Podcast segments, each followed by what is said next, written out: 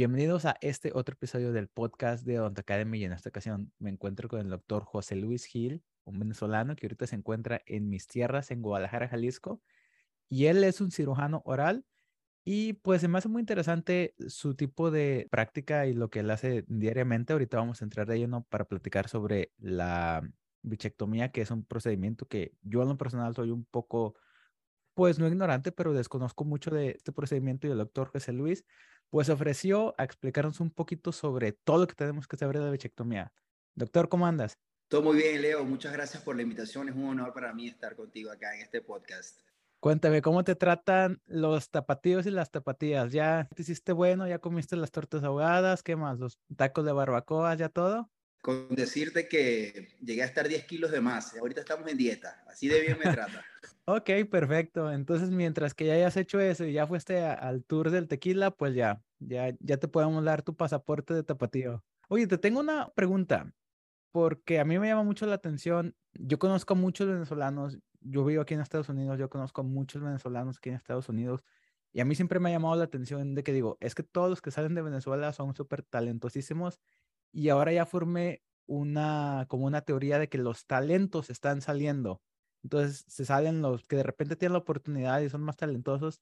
Entonces cuéntame, ¿cuáles son tus talentos? Cuéntame tus orígenes y cómo fue que te iniciaste en la ontología y cómo fue que llegaste hasta ahorita, hasta este día. Mira, yo creo que podríamos empezar desde que era niño, que veía, mis papás son médicos, pero tenía un tío que era dentista, tenía muchísimos pacientes y ponía brackets. Estoy hablando de la época de los 90, 95, o sea, 1995. Y yo dije, yo quiero ser como él. Tenía mucha chamba, tenía mucho trabajo, eh, para los que no entienden el, el término mexicano chamba. Y dije, bueno, yo creo que voy a hacer eso. Y tengo dos hermanos mayores, uno que es cirujano plástico, que también está residente acá en México, y tengo un hermano que es ortodoncista, son gemelos ellos dos. Y obviamente como que viendo a los dos, dije, me inclino por la medicina, me inclino por la odontología y dije, no, me voy por la odontología. Es una carrera más corta y si quiero hacer más cirugía. Y entre muchas cosas que pasaron durante mi vida en, en, pregrado, que es cuando estás estudiando para ser cirujano dentista, lo que es normalmente conocido en los demás países como odontólogo, eh, fue una carrera de cinco años, eh, bastante larga, por así decirlo, pero muy satisfactoria desde el punto de vista de atención al paciente, ¿no? Entonces, eh, una vez que egreso como odontólogo, de verdad que no sabía hacia qué rama inclinarme. Hablando pues con mis suegros, familiares, me dijeron, pues, si te gusta tanto la cirugía, ¿por qué no optas al posgrado de cirugía? Y yo dije, bueno, yo creo que sería buen cirujano. Me gusta mucho la cirugía, pero el posgrado es muy difícil de acceder porque el posgrado sales como especialista en cirugía oral, más sin embargo entran tres personas de 200, 300 aspirantes. Entonces, ¿cuál es la probabilidad de que un chavo en aquel momento, recién graduado, pudiera entrar en un posgrado donde entran personas de 5, 7, 8 años de experiencia? O sea, hay mucha palanca, hay mucha rosca para poder entrar a un posgrado como esto, porque solamente lo dan, en mi caso, en el Zulia, que viene siendo lo que es Jalisco, es un estado de Venezuela. Y hay otras universidades que sí dan cirugía maxilofacial, pero están fuera de, de la zona donde yo vivía, ¿no? Entonces, yo creo que de 10 personas que le pregunté sobre el posgrado, me dijeron, ¿sabes qué? No lo hagas, no vas a poder entrar, está bien difícil, te veo como cirujano, no sabes lo que te estás metiendo. Y yo, eso como que me pegó en mi ego de artista, de hombre, por así decirlo. Dije, yo lo voy a intentar, ¿por qué no? Y hice la presentación, el examen, la entrevista y fui muy sincero en la entrevista. Le dije, a lo mejor no tengo internados, a lo mejor no tengo la experiencia de 5 o 7 años de experiencia que tienen otros aspirantes, pero a mi parecer soy como una esponja que puede absorber todo el conocimiento en blanco que ustedes me van a dar. No voy a tener vicios, le llamo vicio a esa persona que ya sabe de cirugía y pues que dice, bueno, no voy a hacer la incisión así porque en el otro internado me lo enseñaron de esta manera. Y yo les di, o sea, les hablé de forma muy sincera, me gusta esto, pues si no quedo, lo voy a volver a intentar hasta llegar a ser cirujano. ¿ok? Recuerdo que hablando con mi hermano, que en aquel momento era cirujano general, me dijo, hermano, no sabes en qué te estás metiendo. Un cirujano oral, he visto tu posgrado, rotas por seis hospitales, tienes que hacer guardias, pasar revista de pacientes como si fueras médico. Y le dije, es muy difícil.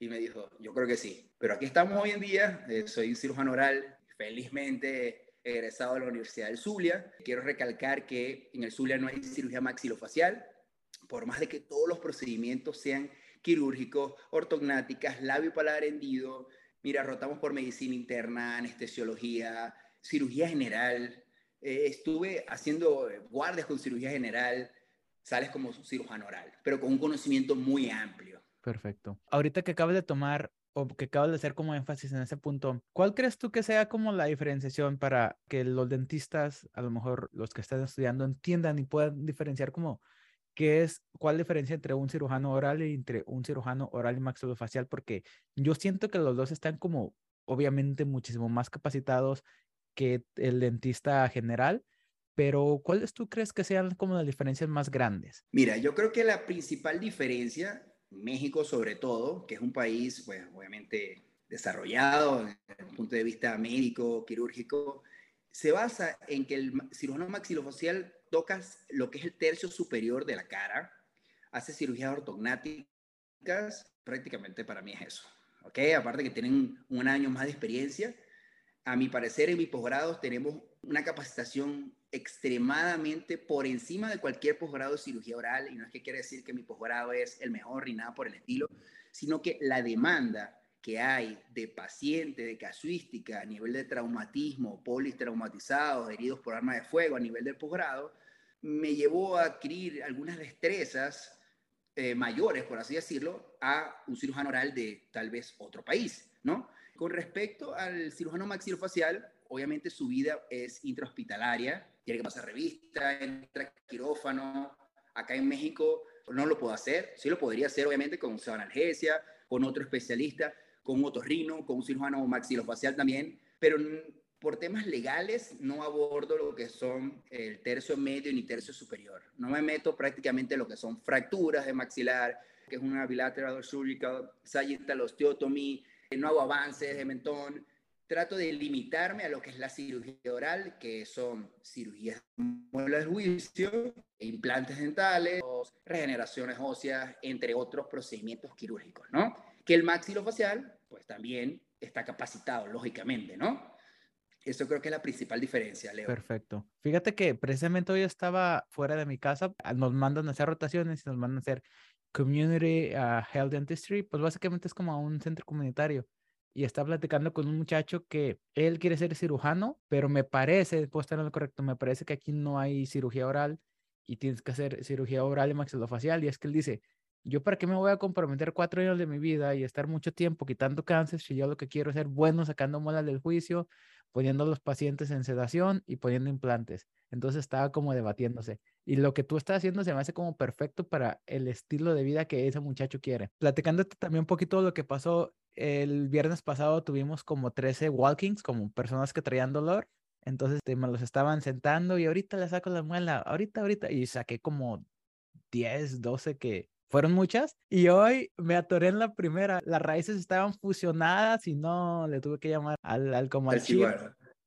Así como sabe que ayúdeme, ya, ya le di con la, con la fresa quirúrgica, ya le calé todo y este no sale y mejor me fui a tomarme un café todo afligido. Entonces, es como bien impresionante y ahí precisamente me acordé de que para sacar una muela es fácil, pero cuando algo se complica, allí sí es cuando necesitas de un especialista. Mira, te voy a cortar para decirte una anécdota muy importante que creo que me llevó a ser parte de lo que soy hoy fue un adjunto, un maestro que se llama Carlos Collantes. Estamos en la entrevista de primer año, ya para pasar hacia segundo año, y me dice, ¿cómo te sientes, José Luis? ¿Qué sientes que te falta? Y le digo, soy muy malo haciendo las muelas del juicio, soy muy lento, siempre se me complican, de verdad que, que yo veo que todos son muy rápidos. Y me dice, ¿tú sabes cuál es la cirugía más fácil, José Luis? Y yo, le digo, pues, eh, no sé, doctor, la muela del juicio. Y yo dije, ¡ay, qué malo soy entonces yo! Y me dice, ¿y sabes cuál es la cirugía más difícil? La de la muela del juicio. Incluso a veces es más complejo que una cirugía ortognática. ¿Y, qué te quiero decir con esto? Que el cuento que tú me estás diciendo, hay veces que te avientas, que tú dices, bueno, yo sí me arriesgo a hacer una cirugía, pero si no estás capacitado y no conoces la anatomía y no tienes las destrezas, no te metas, porque una muela del juicio superior erupcionada se puede fracturar, se puede caer la raíz, intentando sacar la raíz, la puede llevar a seno maxilar, fosa maxilar, y tú en ese momento dices, ¿en qué me metí? Claro. Hoy en día... ¿Por qué la empecé? Sí, ¿por qué la empecé? Y, comienzas, y empiezas a sudar y dices, wow, pero no puede ser más, nunca hago cirugía. Y eso nos pasó a todos, incluso al sol de hoy, no te voy a decir que no tengo complicaciones, claro que tengo complicaciones, creo que el único que no se complica haciendo cirugía es el que no opera. Entonces, esto para mí es como una adrenalina pura, en todo sentido bueno de, decirlo, porque no siempre las muelas juicio son tan fáciles, así de rápido. Pero hay muchas veces que con una sola me puedo tardar dos horas. Yo creo que nos pasa a todos. Se complica, el paciente le duele, el paciente está ansioso, hay sangrado, hay dolor, etcétera, etcétera, etcétera, ¿no? Entonces es muy importante eso que dices. Si tienes la vocación, tienes la destreza, conoces la anatomía, conoces el instrumental que vas a usar y tú te sientes que estás capacitado, te calmas, respiras y estoy seguro que vas, hubiese podido sacar esa muela. ¿Ok? Perfecto. Oye, y ahorita, antes de pasarnos un poquito a la bichectomía propiamente dicha, cuéntame un poquito de tu experiencia en la especialidad, porque me comentaste que tu hermano te dijo que estaba bien difícil y, y pues de repente me da como curiosidad porque hay mucha gente que sí le interesa estudiar cirugía oral o cirugía oral maxilofacial. Entonces, ¿por qué nos cuentas un poquito de tu experiencia? ¿Cómo te fue? Mira, antes de entrar en mi experiencia, quiero hacer explícito en algo. Creo que la cirugía oral de entre unos 5 o 10 años ya prácticamente no va a existir. La daban en México hasta, hasta hace unos, que, unos 5 o 10 años. Creo que en la Universidad de Cuauhtémoc, de acá de Guadalajara, dan esa especialización. es una maestría en realidad y creo que en Italia también, pero en casi todos los países ya es cirujano maxilofacial, porque por hacer tres años de posgrado hace uno más y eres cirujano maxilofacial, ¿va? Mi experiencia en el posgrado fue, para serte sincero, fue con sabor agridulce, ¿no? Entré con, con esa energía, con esa esponja, absorber todo, pero la información era demasiado grande, abismal la cantidad de, de, cosas que cambian, porque pasas de ser como un odontólogo general, y mis respetos a ti, a todos los odontólogos generales, que los admiro a todos, a ser prácticamente un médico, por así decirlo, porque vas a tratar con exámenes preoperatorios, vas a preparar pacientes para quirófano, tienes que hacer, pasar revista, conocer todos los laboratorios del paciente, hemoglobina, plaquetas, etc. Y eso fue un choque al principio, fue un choque emocional, fue algo fuerte porque aparte de que tú pasas revista, tienes pacientes, son seis hospitales para tres residentes de primer año. Entonces, las revistas o las guardias, porque haces guardia también, son interdiarias. A diferencia del cirujano maxilofacial, que tiene un cuarto o una recámara donde se pueda quedar a dormir, yo creo que lo, lo de nosotros era peor, porque tenías un teléfono, un celular de emergencia y te marcaban a la una de la mañana, luego a las cuatro de la mañana que ir al hospital, atender al paciente y regresarte a dormir una hora para estar a las 5 en la revista, ¿no? Entonces, primer año, para serte sincero, fue un, me absorbió por completo, sentí que aprendí demasiado. Segundo año, obviamente, ya entra el hermano menor, como le dicen acá en México, o residente del primer año, y ya te empiezas a sentir un poco como más importante, como que ya la cosa, ya le agarraste el, camino, como que el saborcito. Y mi suerte fue que, que, a pesar de que llevé mucho, mucho golpes, un posgrado fuerte, como cualquier posgrado médico de cirugía general, de oftalmología, que hay como una jerarquía, como si fuera un posgrado militar. A mi sorpresa fue que tercer año me nombran jefe residente, después de, de haber llevado tanto golpe, y dije, bueno, ahora me toca a mí pero dije, no, ahora me toca a mí enseñar. Me toca a mí enseñar porque yo sí llevé mucho golpe y yo quiero ser alguien recordado por haber dejado un legado, por así decirlo, a ser eh, una persona que humilla, que, bueno, que tú sabes cómo son los posgrados de cualquier área médica o quirúrgica, ¿no? Esa fue mi experiencia, fue muy bonita. Representé al posgrado en Isla de Margarita, donde estaba Robert Marks, que es un cirujano maxilofacial reconocido a nivel mundial por sus libros, documentaciones, cantidad de artículos que tiene. Y de verdad que diciéndole se me pone la piel china, la piel de gallina, porque para mí fue una experiencia que dije yo, el que no iba a entrar al posgrado, el que la gente decía que, no sé, que, que era muy difícil para mí, hoy estoy aquí y, bueno, feliz de la vida de ser cirujano oral. No me arrepiento en lo absoluto de haber hecho cirugía oral. a cirugía maxilofacial, respeto, tengo muchísimos amigos cirujanos maxilofaciales, muchísimos maestros que los admiro y los seguiré admirando, pero me quedo con la cirugía oral. Perfecto. Y yo siento que tú estás haciendo los procedimientos que te gustan y que todo se te acomodó perfectamente. Entonces, ¿qué te parece? Como decimos los americanos, vamos a change gears, vamos a cambiar un poquito el tema de conversación, porque te voy a ser bien sincero. Yo siento que tengo un conocimiento como bien generalizado sobre tratamientos orales. El que menos te sé 100% es el de la bichectomía. Y tengo un comentario para decirte antes de preguntarte. Cuando yo estaba estudiando en México, había un periodoncista y me dijo, no, yo soy muy conservador y de los procedimientos que a mí me dan miedo, que yo jamás haría porque se me hacen muy invasivos, es lo de la remoción de la bolsa de bichat o la bichectomía. Entonces, tú que eres un cirujano oral, ¿qué te parece? ¿Por qué nos explicas como si fuéramos unos niños de kinder qué es una bichectomía? Mira, la bichectomía es un procedimiento que se llama así por su creador, Bichat, cirujano 1960, no sé específicamente el año. Hoy en día se llama lipectomía facial, tiene diferentes nombres, adelgazamiento facial, bueno, entre otras, ¿no? La bichectomía es un procedimiento en el que tú sacas una bolsa adiposa que se encuentra entre dos músculos, el músculo macetero y el músculo buccinador. ¿no? Esta bolsa adiposa consta de cuatro extensiones, la extensión bucal, la extensión pterigoidea, y la temporal profunda y la superficial. En el caso de nosotros, hacemos o sacamos lo que es la bolsa adiposa de la parte bucal, ¿no? La función de la bolsa de Bichat, para serte completamente sincero, en niños es muy importante, porque esos dos músculos, al tener una almohadilla, por así decirlo, ese músculo crea una lubricación y un niño, un bebé recién nacido, tú le ves que siempre son como, como cachetoncitos.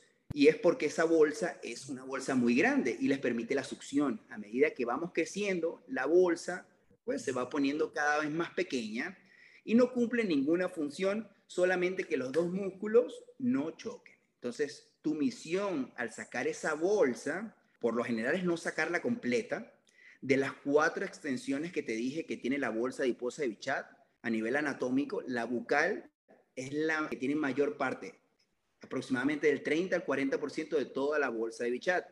Entonces, cuando nosotros sacamos esa bolsa, que es un procedimiento completamente estético, es un procedimiento de media hora aproximadamente, tú vas a mejorar, ¿ok?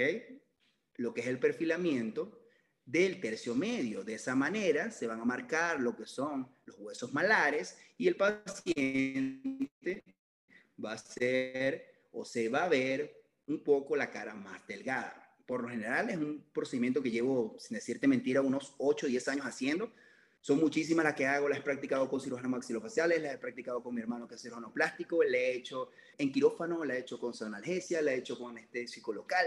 Y, y bueno, creo que respondí tu pregunta. Claro que sí. Oye, y me da un poquito de curiosidad, porque obviamente pues yo soy dentista y como que le entiendo un poquito más. ¿Por qué no me cuentas más o menos como los pasos o, o, cómo se desarrolla este procedimiento? Mira, por lo general hay dos tipos de forma de hacerlo, ¿no? Una va a ser intrahospitalaria, ¿okay? y otra va a ser con pseudoanalgesia, como trabaja en Estados Unidos prácticamente, eh, alotano, etcétera, o óxido nitroso, o en mi caso puede ser con anestésico local. Es una incisión bastante pequeña y hay dos formas de abordarla, ¿no? La primera descrita es la que tú haces una incisión de 0,5 centímetros, 5 milímetros, en, por debajo de lo que es el conducto esteno, ¿okay? de la salida del conducto esteno, haces una incisión, tratas con un krill, ¿okay? curvo, tratas de abrir lo que es el, perforar lo que es el músculo buccinador para posteriormente llegar a la membrana de la bolsa adiposa de Bichat y sacar dicha bolsa, ¿ok? Y hay otra forma de hacerlo que es a nivel del surco gingivo labial, a la altura del segundo molar, primer molar o incluso en la literatura hablan del segundo premolar. En ese fondo gingivo labial vas a hacer una incisión exactamente del mismo tamaño de 0,5 eh, centímetros buscando, okay, con el krill, con el curvo corto, con el instrumental que deseas tomarla.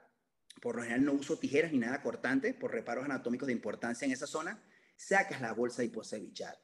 Entonces, hay mucha diferencia en esos dos abordajes.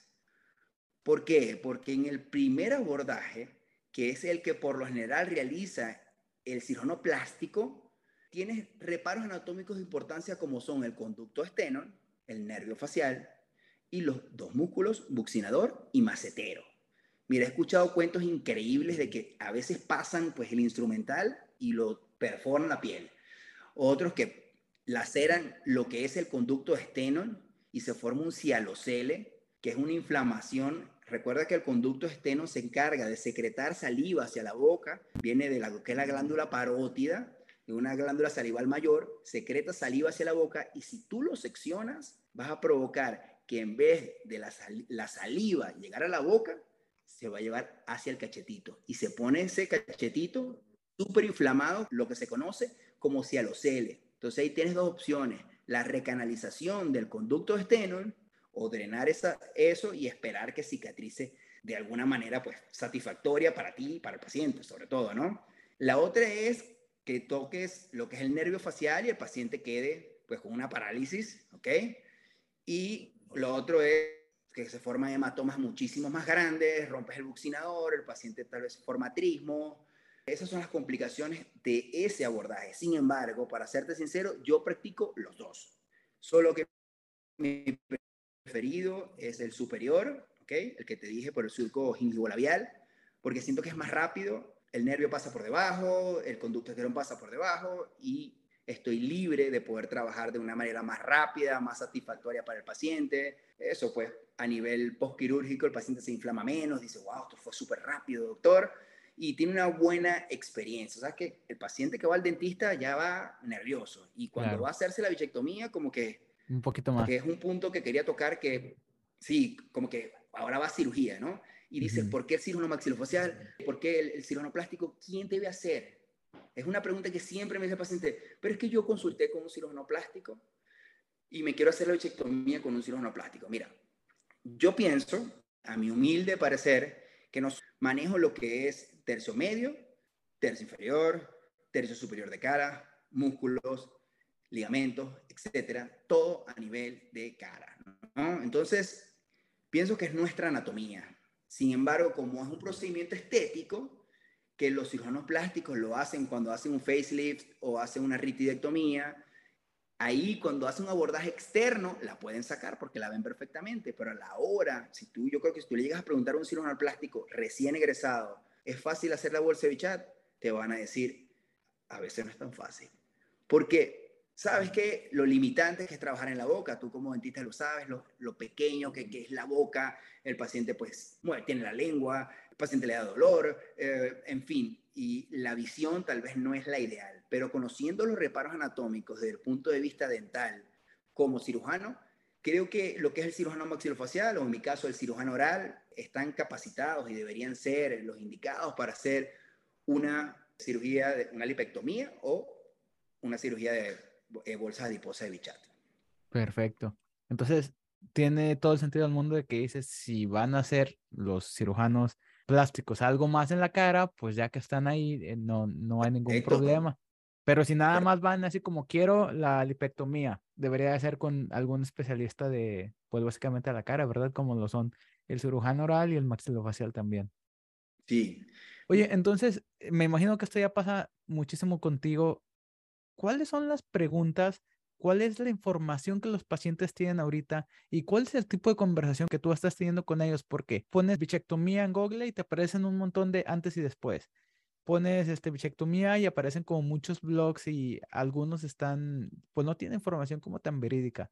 Entonces yo me imagino que muchos pacientes ya vienen como de repente educados o maleducados. Entonces, ¿cuál es como la conversación que tú tienes con tu paciente antes de tú decir, ok, tú sí es lo que necesitas ¿O yo creo que lo que tú necesitas es algo más? Mira, yo lo, creo que lo más importante de lo que me acabas de preguntar es saber diagnosticar y estar capacitados para saber quién se puede, quién es candidato para hacer una bichectomía, ¿ok? Una lipectomía facial. Yo tengo un parámetro que manejo desde mi experiencia, que es por debajo de los 35 años y desde los 18 a los 35, perfectamente podemos hacer una bichectomía, ¿no? ¿Por qué? Porque a medida que va pasando la edad, el colágeno pues no es el mismo y si tú haces una bichectomía, un paciente de 40 años, el paciente quiere verse con la cara delgada. Y sí, a lo mejor lo vas a lograr, pero esa piel no tiene el mismo colágeno que un paciente de 18. Entonces, al momento de sacarla, se puede formar una depresión o lo que se llama yaw a nivel mandibular. Entonces, es muy importante para el paciente que cada vez que me llega me pregunta, doctor, yo soy candidata. Y creo que para mí lo más importante es valorar al paciente y preguntarle, ¿qué es lo que quieres lograr tú con él? Quiero mejorar el tercio medio, mira, yo quiero verme el cuello, que se me vea así delgado y hacer un perfilamiento mandibular. Y le digo, mira, son dos procedimientos completamente diferentes. La bolsa y posa, una vez que lo, valore, si eres candidato menor de 35 años, mayor de 18 años, se explica toda la anatomía. Vas a cambiar tu forma oval de la cara, ¿ok? A una, tal vez a una cara un poco más delgada, más perfilada, marcar lo que es, son los huesos malares y de esa manera que tu rostro luzca más embellecido, puede ser la palabra, o más estético, más refinado, nosotros los podemos lograr. Pero es importante saber que este tipo de procedimientos, los resultados se ven a los dos meses. De dos a tres meses son los resultados finales. Entonces, prácticamente esa es mi charla con el paciente, explicarle muy bien qué quiere lograr, porque hay unos que vienen con una idea de que hasta le vas a estirar y no. Tú sencillamente vas a sacar una bolsa de grasa, ¿ok? Que está haciendo un bultito allí para que se vea la cara un poco más definida. Entonces, creo que es importante destacar eso, ¿no?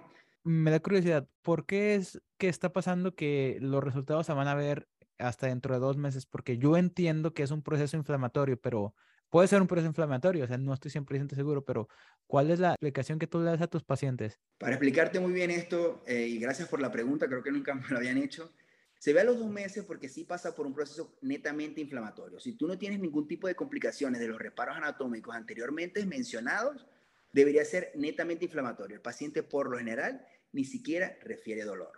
Entonces, pasa, puede ser menos, ¿me entiendes? Puede ser un mes, puede ser un mes y medio, va a depender de cada paciente. Recuerda que en cada proceso de cicatrización va a depender también de cada paciente. Un paciente de tez muy blanca, muy delicado, de piel muy fina, a lo mejor el cambio pues va a ser menor y va a ser un poco más tardado, tal vez en un paciente que sea de cara más redondeada, los cambios se vean al mes, pero a los dos meses, cuando ya termina de cicatrizar todo por dentro, que pues, los macrófagos hacen su labor y ya no hay ningún tipo de hematomas ni nada, y todo llega a su origen o a su nivel normal, ¿no? Porque recuerda que tú rompes buccinador, abres tejido, y como en cualquier cirugía, no es solamente de bichectomía, sino de muela del juicio, tú le dices al paciente, mira, en una semana a lo mejor estás bien, pero el proceso de cicatrización puede tardar en hueso hasta seis meses en que se forme nuevamente hueso en esa zona. Imagínate, ¿okay? que es un tejido blando, que estás manejando músculo, que es una cirugía estética, va a depender del trauma que reciba el paciente, de la capacidad o el metabolismo del paciente de cicatrizar para así poder llegar a sus resultados. Entonces, me imagino que es un parámetro que se hizo a nivel mundial, que a los dos meses el paciente puede lograr ver sus objetivos. Sin embargo, yo he tenido pacientes, Leo, que no me vas a creer, pero yo le hago la bichectomía, inmediatamente se notan. Pero le digo, ¿sabes qué? Ahora viene el proceso inflamatorio. Entonces, no te emociones, y vas a quedar o hasta mejor. Tómate la selfie porque se va a inflamar. Sí, tengo antes y después de manera inmediata y los cambios son increíbles, Leo. Cualquier momento te los puedo compartir para que tú veas que sí se notan. Y hay otros que obviamente te dan más guerra, que esa bolsa adiposa dice, aquí me quiero quedar en este cachetito. Y obviamente se tienden a inflamar más y no se nota después de sacarla. Pero por lo general siempre notas porque es una bolsa de aproximadamente unos 10 cc, 9.3, 9.2 cc, se nota, ¿no? Hay un cambio increíble. Y luego también te tengo otra pregunta y me da mucha curiosidad porque vas a tener a tu paciente un BMI, un índice de masa corporal adecuado dentro de lo normal y pues de repente los cachetitos ya están como pues muy muy pronunciados, ¿no? Y también vas a tener por el otro lado a tu pacientito que el BMI o el índice de masa corporal está alto. Entonces, ¿cómo manejas tú esa situación como de que de repente si le dices al paciente así como, oye, a mí se me hace que el, aunque te saque la bolsa de bichat, no te va a funcionar tanto? Explícame cómo.